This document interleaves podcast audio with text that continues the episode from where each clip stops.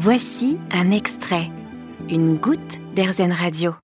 Le sujet fait souvent la une de l'actualité avec des images chocs. Émilie Janin a imaginé un autre modèle d'abattage des animaux. Elle a lancé le premier abattoir mobile de France, en Bourgogne. Qu'est-ce qui vous a donné envie, Émilie, de vous lancer? Est-ce une question économique ou éthique?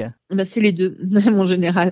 euh, c'est les deux parce qu'en fait, euh, euh, bah, en tout début, j'ai entendu parler de cet abattoir mobile qui, qui tournait en. C'était en 2016. C'était les premières vidéos chocs euh, qu'on a tous vues, etc. Mais euh, ça a choqué autant les, les, éleveurs que les consommateurs. En fait, les éleveurs surtout est choqués, comme moi, en disant bah, j'espère que jamais, jamais il arrivera ça à mes animaux.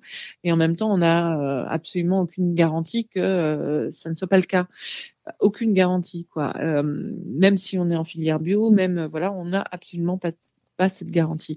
Et alors il y avait cet aspect-là sur cette bientraitance animale, et puis euh, l'aspect aussi euh, effectivement économique, mais pas que, mais aussi le côté euh, comment dire, en, faisant, en stressant les animaux, en les déplaçant sur de longues distances, en les mélangeant. Donc en général, toutes ces situations de stress, en fait, on vient altérer la qualité de la viande. Et donc le produit euh, de notre travail, on l'abîme en fait par ces pratiques.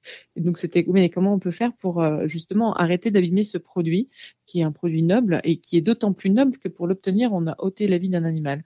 Donc comment on fait? Ah tiens, il existe un abattoir mobile en Suède. Donc je l'ai vu, j'ai été le voir fonctionner, etc. Ah J'étais complètement séduite au point de se dire ben en fait, c'est clair, c'est soit on le fait en France, soit j'arrête de faire de l'élevage.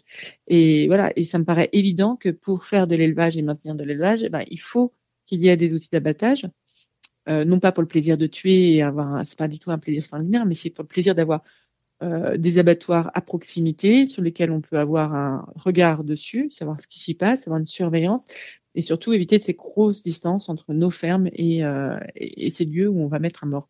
On va continuer à devoir manger des animaux. Et bah ok, mais comment on le fait dans de bonnes conditions pour les animaux, pour les éleveurs et pour les consommateurs? Vous avez aimé ce podcast Erzen vous allez adorer AirZen Radio en direct.